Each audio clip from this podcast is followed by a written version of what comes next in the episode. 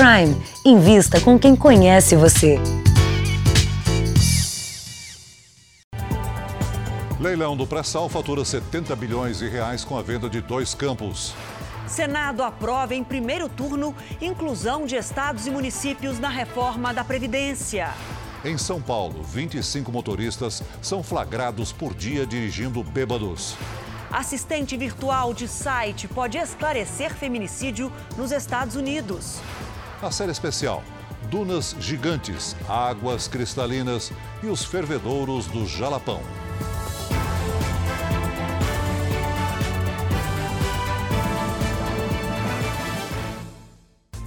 Oferecimento Prime. Invista com quem conhece você.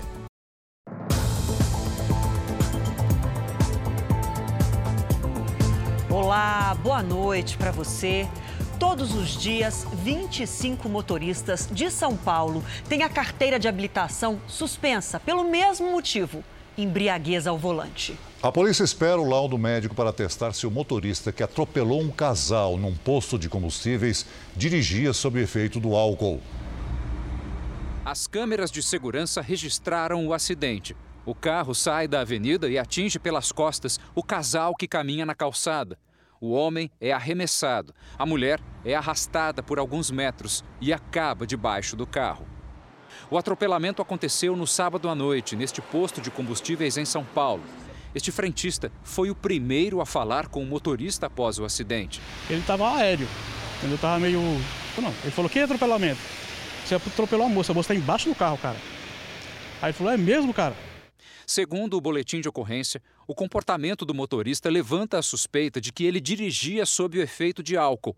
Ele não quis fazer o teste do bafômetro mas o caso foi registrado como lesão corporal por acidente de trânsito e embriaguez ao volante. O médico legista tem a capacidade técnica profissional para exarar o laudo né, nesse sentido, que estava embriagado e quais as, as capacidades psicomotoras que estavam alteradas. De janeiro a julho, segundo o Detran, a embriaguez ao volante resultou em 7.393 autuações no estado de São Paulo. Pela lei de trânsito, uma das punições é a suspensão da CNH.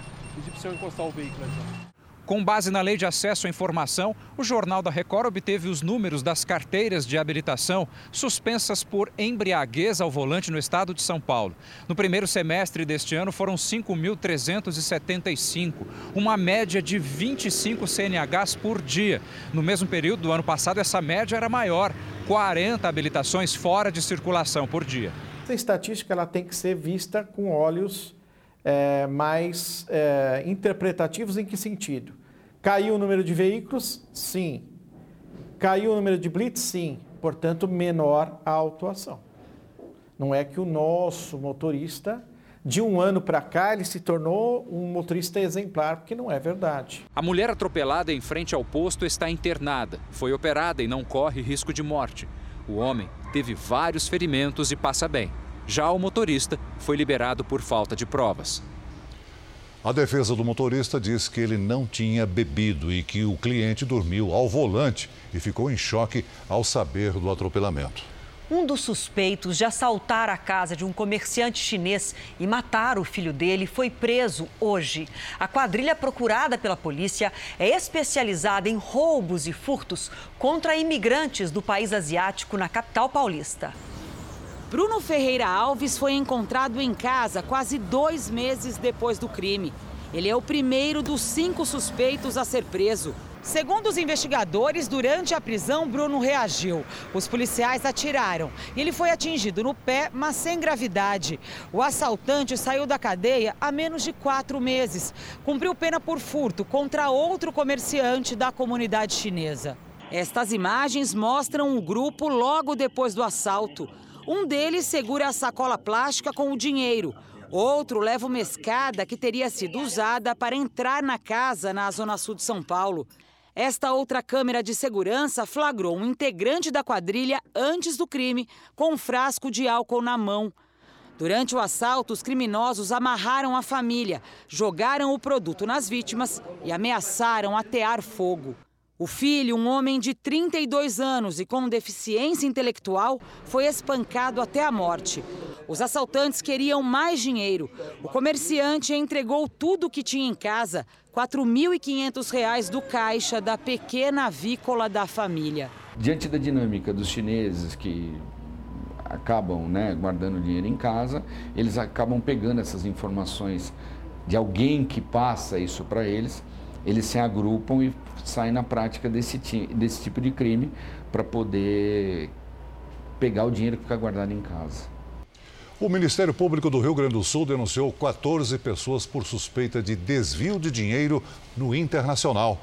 O Ministério Público levantou mais de 150 fraudes em documentos, além de 200 ações de estelionato e lavagem de dinheiro. Os envolvidos no esquema de corrupção seriam ex-dirigentes do clube, profissionais liberais e empresários de jogadores de futebol. Talvez seja um dos primeiros casos de uma investigação mais profunda dentro de um clube de futebol uh, na, no Brasil. As irregularidades teriam ocorrido na gestão do ex-presidente Vitório Pífero entre 2015 e 2016, quando o Internacional caiu para a Série B do Campeonato Brasileiro. Segundo as investigações, a direção do clube sacava quantias elevadas para obras nunca realizadas. A retirada de valores maiores com a justificativa que seria para obras ou posterior prestação de contas. E a contrapartida era a apresentação de notas fiscais dessas empresas. Os desvios seriam superiores a 13 milhões de reais. Um clube do tamanho do Inter não, não cai para a segunda divisão por acaso. Nós vamos tomar uma, medidas judiciais para o clube se ressarcir. Representantes do ex-presidente Vitório Pífero afirmam que a defesa não teve acesso à denúncia e só vai se manifestar em juízo. A Justiça proibiu na tarde de hoje a Prefeitura do Rio de Janeiro de retomar o controle sobre a linha amarela que liga as regiões norte e oeste da cidade e estabeleceu uma multa de 100 mil reais pelo descumprimento da medida. Desde ontem à noite, a cobrança do pedágio nos dois sentidos da via expressa estava interrompida. As cancelas foram desativadas por agentes municipais. Isso aconteceu logo depois que a Câmara Municipal do Rio aprovou por unanimidade o projeto que autorizou a Prefeitura Prefeitura a assumir a administração da linha amarela. A empresa que explora a concessão recorreu e conseguiu reverter o processo. Uma auditoria da Prefeitura constatou prejuízo de 1 bilhão e 600 milhões de reais no contrato do município com a concessionária nas últimas duas décadas. A Prefeitura do Rio vai recorrer dessa nova decisão. Uma menina de um ano e dez meses morreu de sarampo em Limeira, no interior de São Paulo. Com isso, já são 14 os mortos no estado desde agosto. A menina estava na faixa etária considerada a mais vulnerável para a doença. Até agora, só há uma vítima fora de São Paulo: um bebê que morreu em Pernambuco. A Polícia Federal abriu um inquérito para apurar a conduta do porteiro do condomínio em que o presidente Bolsonaro possui uma casa no Rio de Janeiro. Ele citou o presidente em depoimento sobre a investigação da morte da vereadora Marielle Franco, mas foi desmentido em seguida pelo Ministério Público e por uma gravação da portaria. Vamos ao vivo até o Rio, onde o repórter Pedro Paulo Filho tem mais informações. Boa noite para você, Pedro. Boa noite, Adriana. Boa noite a todos. A Polícia Federal vai apurar se o porteiro cometeu os crimes de falso testemunho, obstrução da justiça e denunciação caluniosa. E se ele ainda desrespeitou a Lei de Segurança Nacional ao imputar um fato definido como criminoso ou ofensivo à reputação do presidente. O porteiro disse em depoimento que um dos suspeitos de matar Marielle Franco e o motorista Anderson Gomes entrou no condomínio no dia do crime pedindo para ser anunciado na casa de Jair Bolsonaro. Na verdade, como demonstra uma gravação da portaria, ele entrou em contato com outro suspeito, Rony Lessa, que também possui uma casa no local. Em nota, o Ministério Público Federal informou que só irá se pronunciar após a conclusão das investigações. Do Rio de Janeiro, Pedro Paulo Filho. Obrigada, Pedro. Pescadores e marisqueiros esperam a liberação de ajuda federal para compensar a queda nas vendas provocada pelo derramamento de óleo em praias do Nordeste. Cerca de 200 representantes de comunidades que vivem da pesca cobraram do Estado e da União soluções para o problema econômico e social gerado pelo petróleo. Segundo a Defensoria Pública, o auxílio emergencial deve ser liberado até o final de novembro. O valor por seu benefício assistencial será de um salário mínimo, mas na nada impede que o, o, pescador que estiver recebendo esse benefício também receba o seguro defeso, porque eles são coisas absolutamente distintas. Nada impede que ele receba o Bolsa Família. Edson, pescador a vida toda, já passa necessidade por causa da contaminação. Ele cobrou a agilidade do governo. As contas, as crianças não esperam. Então existe essa preocupação nossa. É isso aí. A gente estamos preocupados, estamos com a corda no pescoço. O número de pescadores e marisqueiros afetados na Bahia ainda é incerto. São 43.200 registrados no Ministério da Agricultura, que também trata da pesca. Mas entidades ligadas à categoria estimam em 150 mil. Segundo o Ministério Público, há seis anos o governo federal não atualiza o cadastro que agora precisa ser corrigido. Em mutirões, o governo da Bahia fez 2.500 novos cadastros em menos de 20 dias. Edson se cadastrou. Hoje ele saiu para pescar, mas já sabe que vai vender pouco. A vendagem está fraca, porque né, o óleo está prejudicando muito isso aí. A Secretaria de Agricultura e Pesca, que foi integrada ao Ministério da Agricultura, disse que está esperando a medida provisória que autoriza o pagamento do auxílio. Diz também que está atualizando o cadastro de pescadores artesanais de todo o país. O ministro do Meio Ambiente, Ricardo Salles, foi chamado à Câmara dos Deputados para explicar as ações do governo contra o vazamento de óleo. E outros quatro petroleiros gregos, além do Bubulina, estão sendo investigados pela Polícia Federal. O Bubulina, da Delta Tankers, é apontado como principal suspeito, mas não é o único. A Polícia Federal pediu informações a outras três empresas gregas donas destes quatro navios tanque. O capitão Pembroke, da Euronave, o Maran Apollo e o Maran Libra, da Maran Tankers, e o Minerva Alexandra, da Minerva Marine, que, como os proprietários do Bubulina, nega a autoria. Em nota, a Minerva Marine diz que tem todos os documentos necessários para provar que sua embarcação não esteve envolvida nesse derramamento de óleo. De acordo com o plano de contingência, a Autoridade Nacional para a Contenção do Desastre é o Ministério do Meio Ambiente. Ao participar de uma audiência pública nesta quarta-feira, aqui na Câmara dos Deputados, o ministro Ricardo Salles se referiu a governos anteriores, que, segundo ele, deixaram o Estado quebrado. Grande parte dos problemas enfrentados sobre materiais ou dificuldades orçamentárias decorrem de uma coisa: nós recebemos um Estado quebrado quebrado graças às políticas cujos partidos estão alguns representados aqui fizeram no país. O ministro também falou sobre as medidas que estão sendo tomadas pelo governo. O que nós temos feito são medidas de contingência, de segurar o óleo, como está sendo feito, por exemplo, em Abrolhos. Há nove navios nesse momento lá, e onde quer que seja necessário, assim será feito. Portanto, é, é, nós não controlamos a maré, mas controlamos, podemos fazer esse esforço. E o esforço está sendo feito. Quer acompanhar em tempo real a situação das manchas no Nordeste?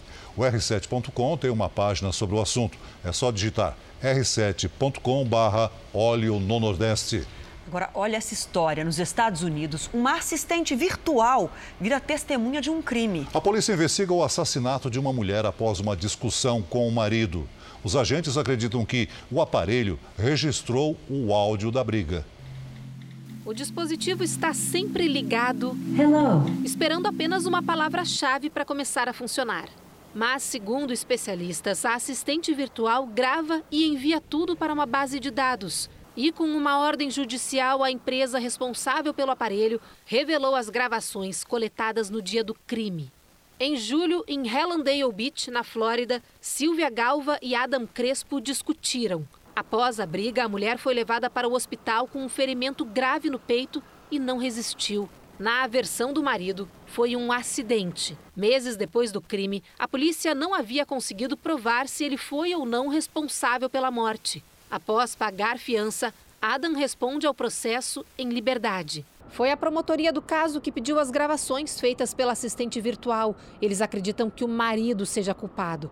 Agora, agentes analisam todo o material coletado. O resultado ainda não foi divulgado pela polícia. Mas dependendo do conteúdo do que foi gravado, o rumo dessa investigação pode mudar completamente.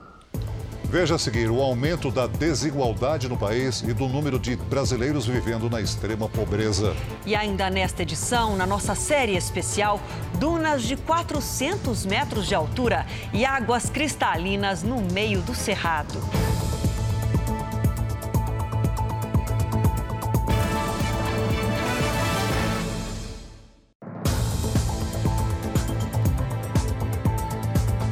Governo pretende lançar na segunda-feira o programa Emprego Verde Amarelo, que tem a finalidade de flexibilizar as leis trabalhistas e facilitar a contratação de jovens e pessoas acima de 55 anos. A proposta que já vinha sendo discutida dentro do governo ganhou o sinal verde do presidente Jair Bolsonaro para ser lançada. O objetivo é estimular a contratação de jovens de 18 a 29 anos, que buscam o primeiro emprego e profissionais com mais de 55. O novo modelo prevê uma multa de 20% sobre o fundo de garantia em caso de demissão sem justa causa. Hoje as empresas pagam 40%. Deve ser reduzida também a contribuição patronal ao INSS, que é de 20% sobre o valor do salário, e em isenção das contribuições ao Sistema S e do salário educação. Na proposta também deve ser reduzida a contribuição do FGTS de 8% para 2%. A ideia do governo é estimular a geração de empregos. No país, de acordo com o IBGE, são 12 milhões de desempregados. Mas para que sejam criadas vagas novas e evitar que as empresas façam a substituição de funcionários pelo modelo mais barato de contratação, no trabalho verde e amarelo, o governo vai limitar o salário a um mínimo e meio, quase R$ 1.500. Também deve ser estabelecido o limite de contratações pelo programa e as empresas podem ter que comprovar que se tratam de novas admissões para aumentar o número de funcionários. O programa deve ser lançado na próxima segunda-feira no Palácio do Planalto aumentou o número de brasileiros que vivem na extrema pobreza. A desigualdade social também cresceu desde 2012, segundo dados divulgados hoje pelo IBGE. Vamos destacar alguns desses números da desigualdade aqui no nosso telão, começando pelos dados da educação. Quatro em cada dez brasileiros acima de 25 anos ou não têm instrução nenhuma ou não completaram o ensino fundamental. E o analfabetismo é de 8% da população. Essa é a quinta maior taxa entre países da América Latina. O IBGE também registrou que a pobreza extrema alcançou o maior patamar histórico desse estudo, atingindo 6,5% da população brasileira. Ou seja, são 13 milhões e meio de pessoas vivendo com uma renda mensal de apenas 145 reais. E o IBGE também divulgou dados sobre a desigualdade de renda, que é bastante significativa. Os 10% da população com os maiores salários ganham, em média, 13 vezes mais que os 40% da população com os menores rendimentos. A pior desigualdade está registrada no estado do Piauí.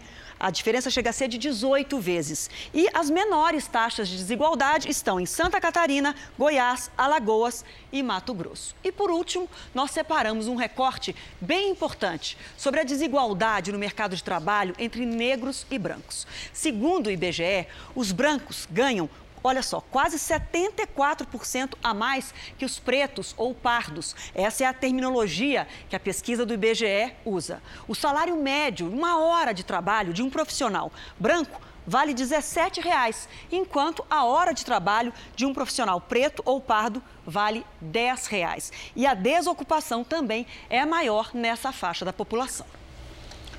O ministro da Economia, Paulo Guedes, deu a largada hoje nas negociações com os senadores do novo pacote de reformas de Estado.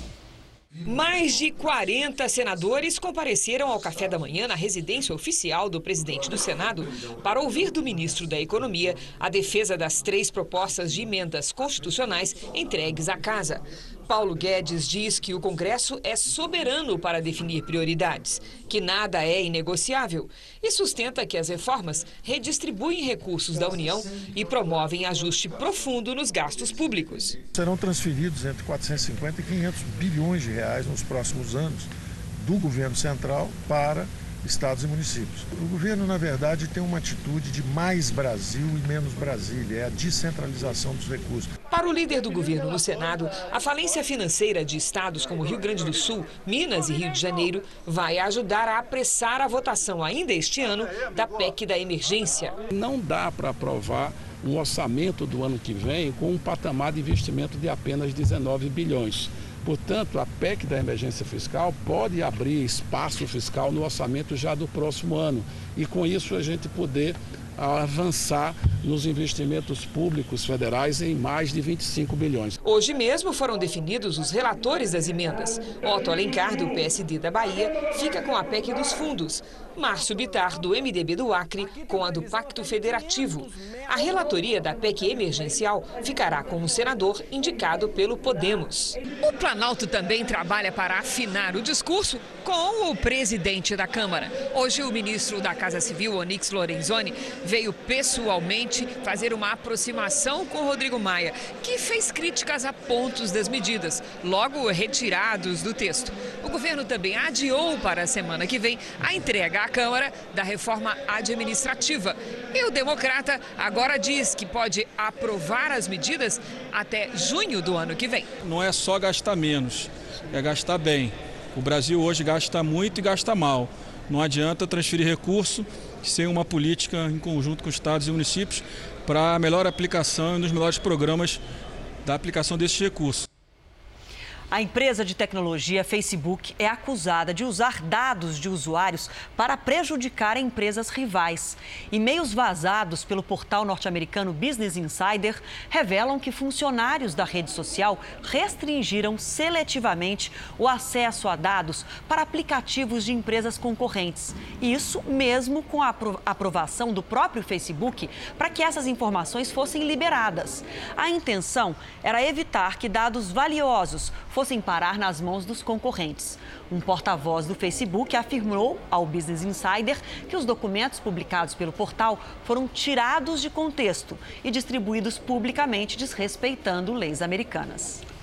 O governador do Espírito Santo, Renato Casagrande, está em viagem oficial a Portugal e aproveitou a visita para conhecer as instalações da Record Europa, em Lisboa. Casagrande está no país em busca de novas parcerias tecnológicas para o governo do estado e participou da Web Summit, uma das maiores feiras de inovação e tecnologia do mundo. No norte do país, assinou acordos de cooperação com universidades e institutos de engenharia.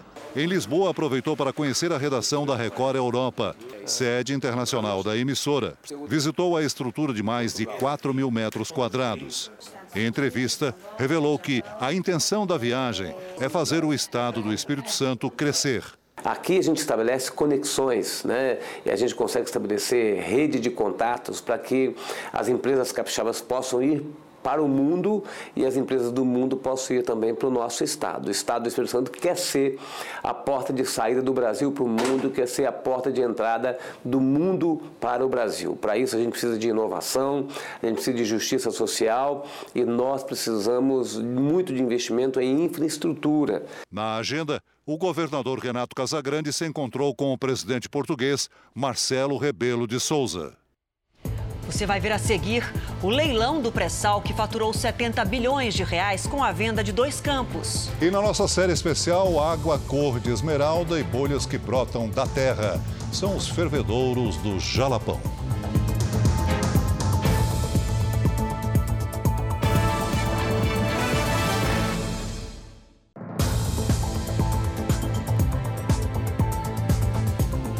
No maior leilão de petróleo da história, o governo arrecadou quase 70 bilhões de reais. Ainda esse ano, estados e municípios vão receber o dinheiro da venda das áreas do pré-sal. Os ministros de Minas e Energia, Bento Albuquerque, e da Infraestrutura, Tarcísio Gomes de Freitas, acompanharam o leilão que arrecadou quase 70 bilhões de reais. O Brasil se consolidará como exportador e será um dos cinco maiores produtores de petróleo do mundo. Hoje foi vendido o excedente da produção de quatro campos de petróleo, a chamada seção onerosa. As áreas ficam na bacia de Santos e já são exploradas pela Petrobras. A estatal arrematou duas delas: Itapu, onde continua como única operadora, e Búzios, considerado o maior campo de exploração de petróleo do mundo. Nessa área, a Petrobras formará um consórcio com duas empresas chinesas. Os campos de Sépia e Atapu não receberam propostas. O protagonismo da Petrobras no leilão deixou o mercado por algumas horas instável. O índice Bovespa caiu e o dólar fechou o dia em alta. Mesmo sem receber ofertas em dois blocos, o governo considerou o resultado do maior leilão de pré-sal do mundo um sucesso. O valor arrecadado vai gerar investimentos e empregos. Estados e municípios já começam a receber dinheiro ainda este ano. Para ressarcir os investimentos feitos até agora, a Petrobras vai ficar com quase 35 bilhões de reais. Governadores e prefeitos irão repartir 10 bilhões e 600 milhões de reais. Os estados produtores, como o Rio de Janeiro, receberão pouco mais de um bilhão de reais. O saldo de 23 bilhões ficará com o governo federal, que poderá assim aumentar investimentos em áreas sociais. Defesa, saúde e educação certamente entrarão como prioritárias e teremos descontingenciamento nessas áreas. Nesta quinta, uma nova rodada de leilão do pré-sal. Desta vez serão ofertados cinco campos entre as bacias de Campos e Santos. A previsão é arrecadar 8 bilhões de reais. Em Brasília, o presidente Jair Bolsonaro reforçou que não houve nenhum tipo de frustração com o resultado do leilão. Tinham quatro áreas, foram vendidas duas, foi um sucesso. Se vender zero, vai ser zero, não tem frustração. Tá?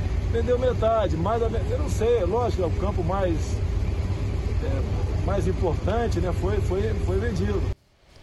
O Senado aprovou em primeiro turno o texto principal da PEC paralela. O projeto altera pontos da reforma da Previdência e inclui estados e municípios nas novas regras.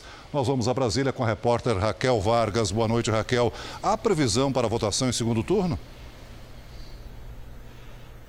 Oi, Celso, boa noite para você, boa noite a todos. Olha, a previsão, segundo o presidente do Senado, Davi Alcolumbre, é votar daqui duas semanas. O texto aprovado na Comissão de Constituição e Justiça e levado ao plenário teve aval de 56 senadores. Entre as mudanças sugeridas, a principal delas é incluir estados, o Distrito Federal e municípios nas novas regras previdenciárias. Isso por meio de lei ordinária. Além disso, a proposta também também permite regras diferenciadas para servidores da segurança pública e também para policiais militares. Prevê ainda a contribuição previdenciária de exportadores agrícolas e de micro e pequenas empresas e aumenta o valor da pensão por morte por dependente menor de idade. Se o texto for aprovado em segundo turno aqui no Senado, ele segue para análise da Câmara e, se for aprovado pelos deputados, pode gerar uma economia de 350 bilhões de reais reais em 10 anos.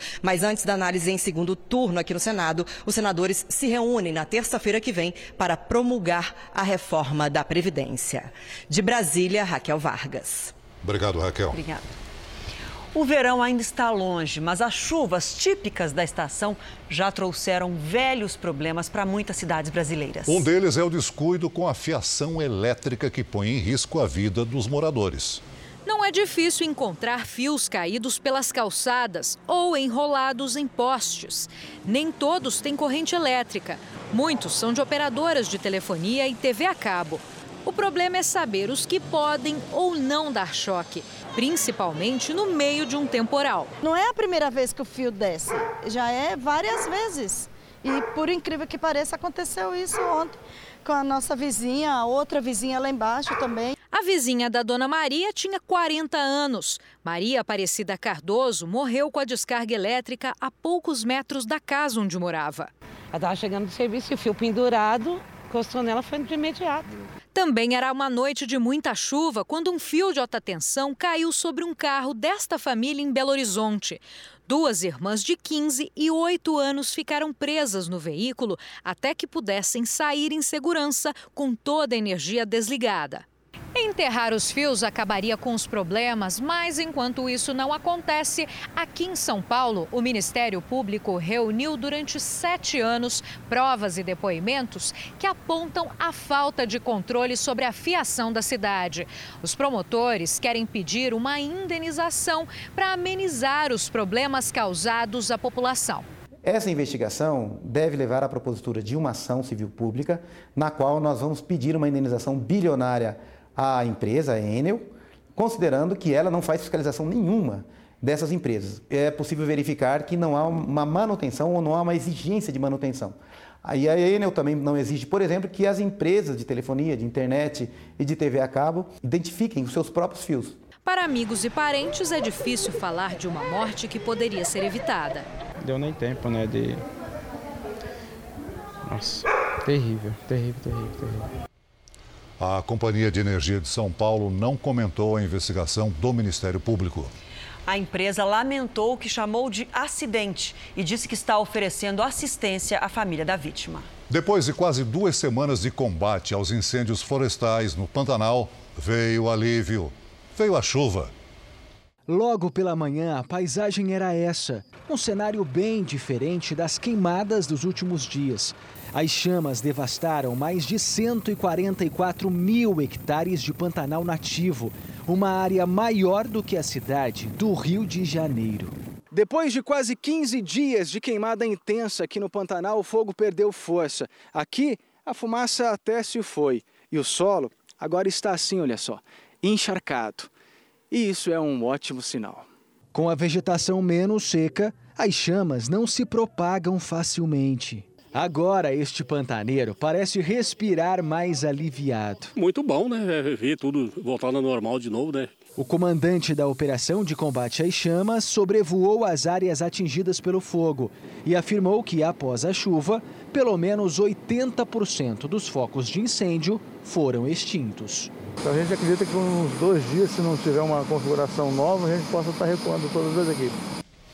Se você mora na região do Pantanal e está aliviado com a chuva, mande uma foto ou vídeo para a gente. É só usar a hashtag você no JR.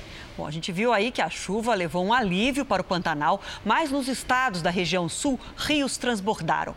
Hora de falar com a Lidiane. Boa noite para você. Teremos mais temporais amanhã, quinta-feira? Teremos sim, Adriana. Boa noite para todo mundo. O que é muito bom para o Pantanal. No Rio Grande do Sul, a chuva já diminuiu e nos próximos dias só vão restar pancadas. A umidade que vem da Amazônia encontra a frente fria e forma temporais pelo centro-sul. O tempo fica fechado em Santa Catarina. Em Mato Grosso do Sul, o sol até aparece, mas à tarde o tempo vira e a chuva pode ser forte. A boa notícia é que essa condição de chuva à tarde se mantém até o fim da primavera no Pantanal. Amanhã, no Sudeste, uma outra frente fria causa pancadas entre Minas Gerais e o Espírito Santo. Na região norte, chove em uma cidade, em outra, não.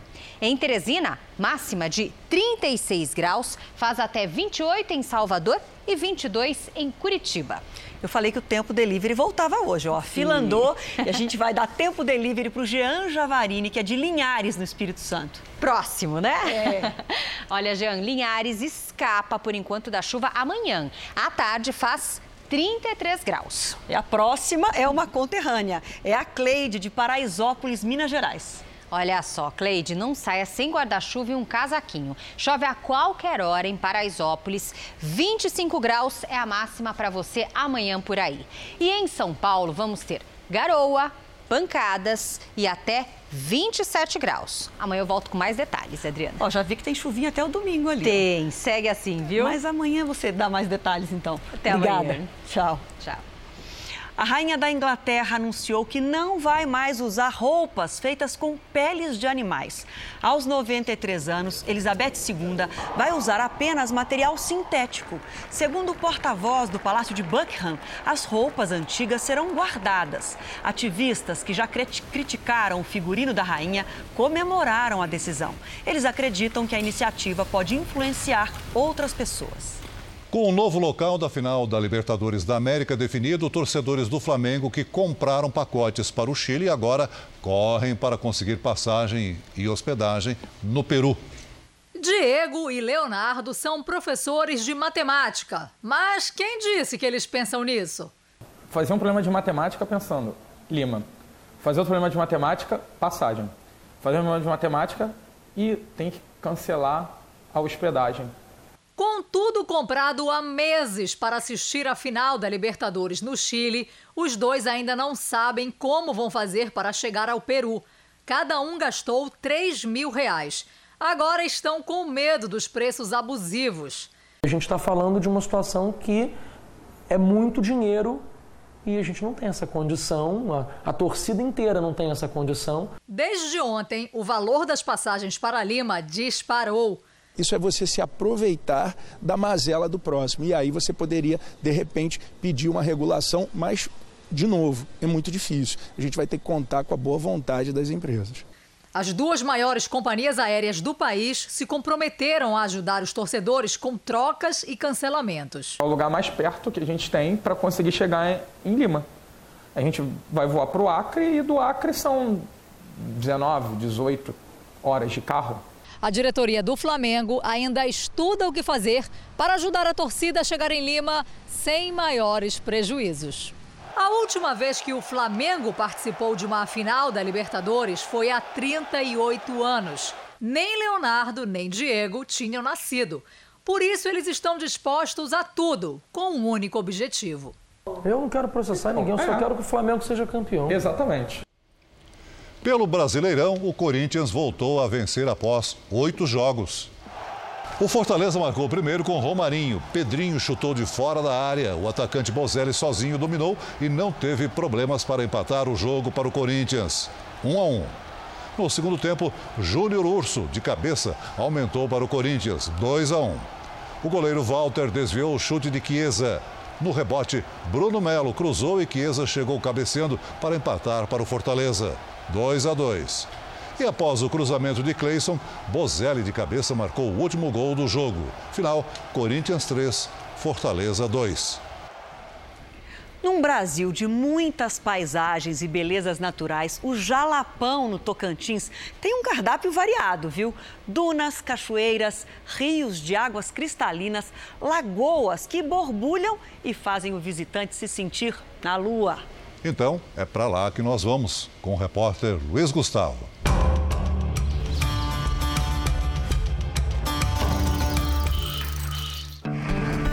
Pistas largas, semidesertas e cheias de areia. São assim as estradas que portam o Jalapão. Há quem acredite que é por causa do acesso difícil que esse paraíso se mantém isolado e preservado. Até 30 anos atrás, a região, que fica bem no meio do Brasil, era um pedaço de Goiás. Virou o estado do Tocantins na Constituição de 88 e esconde alguns dos mais belos cenários da natureza.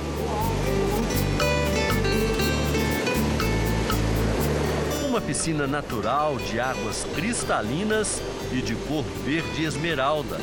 É a Cachoeira da Formiga. As veredas rodeadas de buritis aos pés do paredão rochoso da Serra do Espírito Santo são a porta de entrada de um dos pontos mais visitados do Jalapão, as dunas. Para chegar lá, é preciso caminhar por uma trilha estreita e com trechos encharcados. O último percurso é esse aqui. Uma subida mais ou menos 50 metros. O esforço vale a pena. Rodeada pelo verde da paisagem e pelo azul dos rios, a areia reflete a luz do sol em vários tons de dourado. As dunas chegam a 400 metros de altura, um lugar raro onde o vento marca a hora para chegar. A partir das duas horas da manhã começa o vento aqui, o vento tão forte que traz a areia da serra, joga tudo aqui. Quando é no outro dia, você vem aqui de manhã, não tem rastro de ninguém aqui. E vai até que horas o vento? Até 10 horas da manhã. A partir das 10 horas, aí para tudo. Uma das versões é de que as dunas seriam o fundo de um oceano que um dia existiu aqui. A segunda, e mais provável, é que elas são o resultado da erosão natural da Serra do Espírito Santo, que tem 21 quilômetros de extensão. Sutilmente, o vento sopra para a parte logo abaixo da serra grãos de areia que vão se acumulando nas dunas. Aqui é um, um, ambiente totalmente diferente, né? Você não vê isso em outros locais. Apesar de ter várias espécies de serras na região, a única formação que se deu às dunas é nesse local aqui. O parque tem três serras e quatro rios. Dois deles se encontram aqui. À minha direita, o rio Formiga, com a água mais verde e mais quente. Aqui na minha frente, o rio Sono, a água mais amarelada e mais fria. Essas águas se encontram exatamente aqui. E a vantagem é que as duas são cristalinas. Ótimo para o mergulho.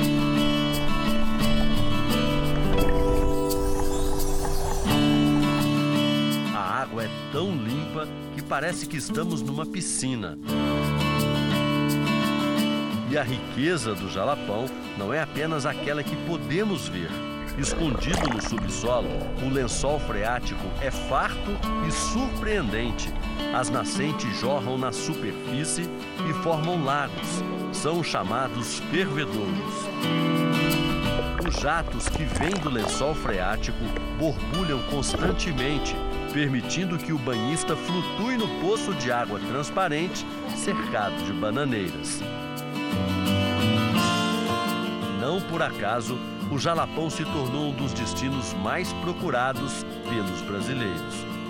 Se roda muito estrada de chão, pega muita poeira, mas chega aqui num lugar desse vale muito a pena. Este grupo veio do Rio Grande do Sul uma sensação incrível, parece que a gente está caminhando na lua. Nunca estive lá, né? Mas deve ser dessa forma. De tão apaixonada pelo lugar, esta mineira decidiu trocar de estado e até de profissão. Largou a carreira consolidada de técnica em radiologia em Minas Gerais para ser guia de turismo no Jalapão. Para muita gente lá em Minas, o povo acha que aqui só tem índio e onça. que mora aqui por causa de ser afastado. Mas não, é isolado, mas tem vida. Deus, mistérios e magia. O que ela mostra aos turistas no Jalapão está nos versos do artista local Dorivan, o primeiro a cantar os mistérios e belezas da região. Nascerão dunas, Ciné beira de mar E nas águas do frevedor, porque eu não consigo afundar e nas águas do frevedor, porque que eu não consigo afundar meu Tocantins.